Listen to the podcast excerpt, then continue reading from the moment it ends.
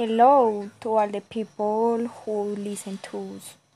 I hope you find yourself very well. Today I meet a student from the UTP who's going to tell about his work in the virtual class. Andres, hello, how are you?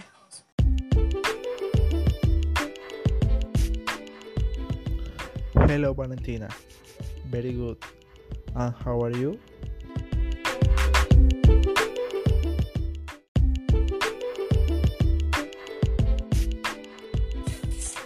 Very good, Andres. Tell me, how are those virtual classes going?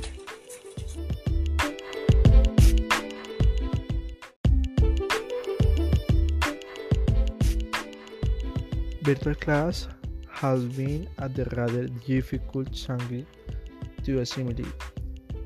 Learning is not the same and the world is much greater.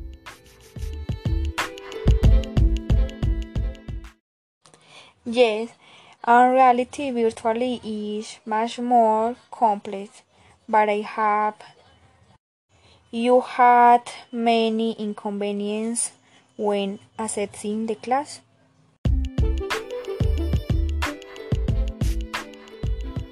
Yes, get love.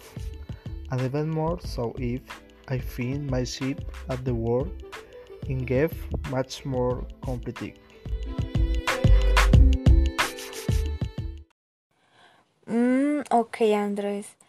Uh, so you study and work?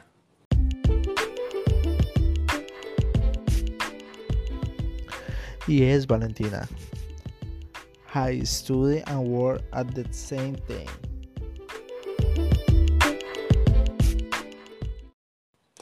I see. Let's continue with the next question.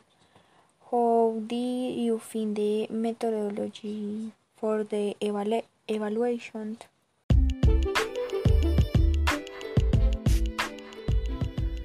The method for the partial we answer, but the reality is that they did not have the same requirement who has common partial.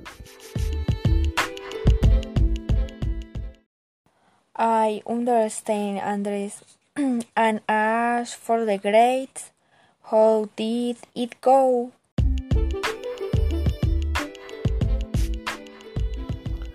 Regarding grades, I did very well, but the, my learning was not the same. Of course, Andres, it is not the same attention in a virtual class as in a face to face class. And I have one last question. What do you suggest to other colleagues who work and study at the same time?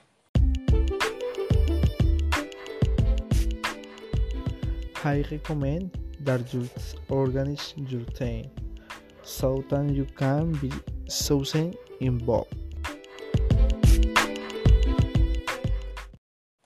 Of course, I hope everyone puts into practice.